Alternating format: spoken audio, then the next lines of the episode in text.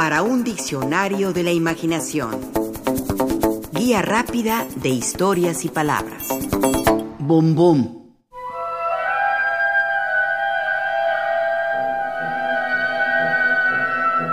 En Circe, un cuento del argentino Julio Cortázar, su protagonista, Mario, se siente atraído por una mujer que tiene fama de contar con dos novios muertos y de jugar de niña con arañas.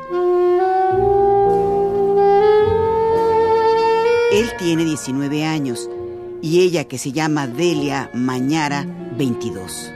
Un día, para acercarse a ella, para alegrarla a pesar del luto que la hace vestir de negro por los novios muertos, Mario le regala una caja de bombones. Entonces ella le confiesa. Cuando estaba comiendo el segundo de menta con una crestita de nuez, que ella misma sabía hacer bombones, empezó a describir con agilidad la manera de hacer los bombones, el relleno y los baños de chocolate o moca.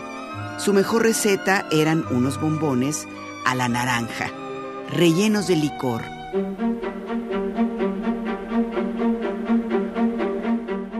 Delia perforaba los bombones con una aguja e introducía el licor. Hacía lo mismo con otros licores, como el licor de té o el licor de rosa. Delia, escribe Cortázar, hundió los dedos en la caja y comió dos, tres bombones seguidos.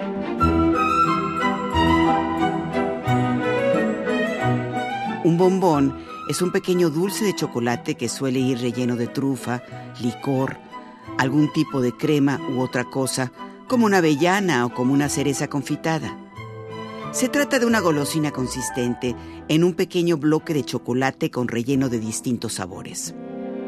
Es un manjar dulce y exquisito. Como dato curioso, un bombón en México no es más que un chocolate. Abrimos una caja de chocolates, no de bombones. Regalamos una caja de chocolates, no de bombones. Nos comemos un chocolate, no un bombón.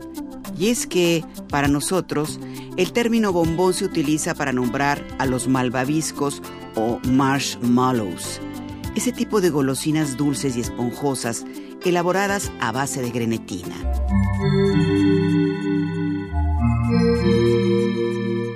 El Diccionario del Español de México, editado por el Colegio de México, reitera esta definición al considerar en su primera acepción al bombón no como un chocolate, sino un dulce de azúcar de forma más o menos esférica o cilíndrica, muy suave y esponjoso, espolvoreado con azúcar glass, que al derretirse adquiere una consistencia cremosa.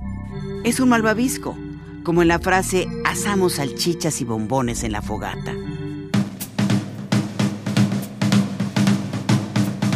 Otra acepción usada tanto en México como en otros países es la de bombón utilizada para nombrar a una persona atractiva, sexy, de buen cuerpo o rasgos hermosos. A la cantante mexicana Ninel Conde, por ejemplo, se le conoce con el sobrenombre de El Bombón Asesino.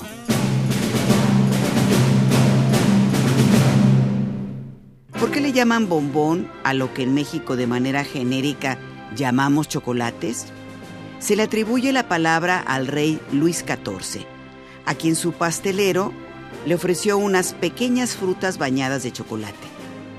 Al probarlas, el soberano dijo en francés, bon, bon, reiterando por partida doble que lo que había degustado le parecía bueno, bueno. Esta versión del origen de la palabra bombón es interesante, pero en realidad era un término usado mucho antes en la propia Francia referido a cualquier tipo de golosina.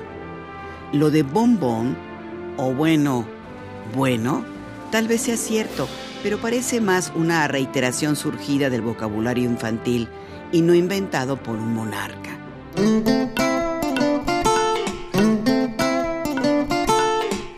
Sea como sea, el término bombón, como un chocolate relleno, creció en popularidad.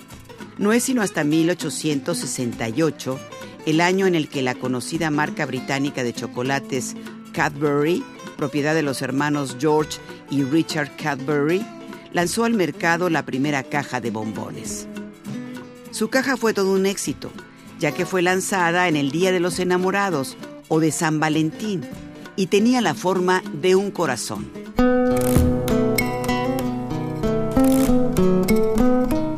De no ser por los Cadbury y sus cajas de chocolates, Forrest Gump, en la película de 1994 de Robert Zemeckis, no hubiera podido pronunciar su famosa frase, La vida es como una caja de bombones.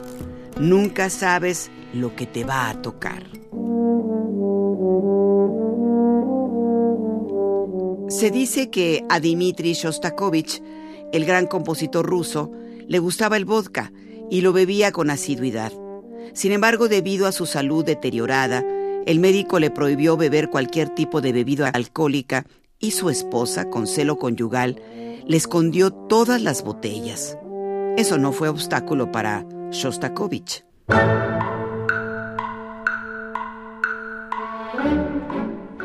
Se cuenta que cuando daba clases particulares en su casa, les pedía a sus alumnos y alumnas que antes pasaran a una confitería para recoger una caja de bombones a su nombre. Los alumnos obedecían las instrucciones y le llevaban la caja. Lo que no sospechaban, ni ellos ni la esposa, es que Shostakovich se había puesto de acuerdo con el maestro chocolatero para que rellenara sus bombones con vodka. Así, mientras daba sus clases, Shostakovich abría la caja, mordía el bombón y degustaba en su boca la tan ansiada llamarada etílica del vodka. En el cuento Circe, de Julio Cortázar, publicado en su libro Bestiario de 1951, Delia le prepara bombones a Mario, quien es considerado el tercer novio, algo muy ominoso pues los dos anteriores novios de Delia han muerto. A Mario le gustan los bombones preparados por Delia, a los que encuentra satisfactorios con un sabor especial. El luto le ha sentado mal a Delia, que se porta extraña y prefiere hacer las cosas, incluso preparar sus bombones en penumbras.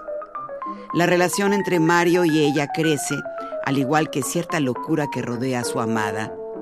Ella le suministra bombones a diario y él los prueba sin chistar, siempre a oscuras.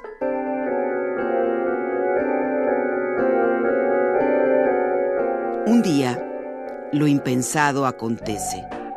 Delia le dio uno de sus acostumbrados bombones, pero esta vez Mario siente que algo no va bien. Lo muerde y algo cruje. Hay luna llena que ilumina al bombón. Mira en su interior y encuentra una cucaracha. El cuerpo desnudo de su revestimiento coriáceo. Y alrededor, mezclados con la menta y el mazapán, los trocitos de patas y alas, el polvillo del caparacho triturado. Nos quedamos sin revelar el final de este cuento. Solo diremos que por mucho tiempo Julio Cortázar tuvo una fobia muy grande hacia las cucarachas. Su cuento Circe fue una manera de expiar ese miedo. Lo hizo al mezclar el asco que nos producen las cucarachas con el deleite y ricura que nos provocan los chocolates o bombones.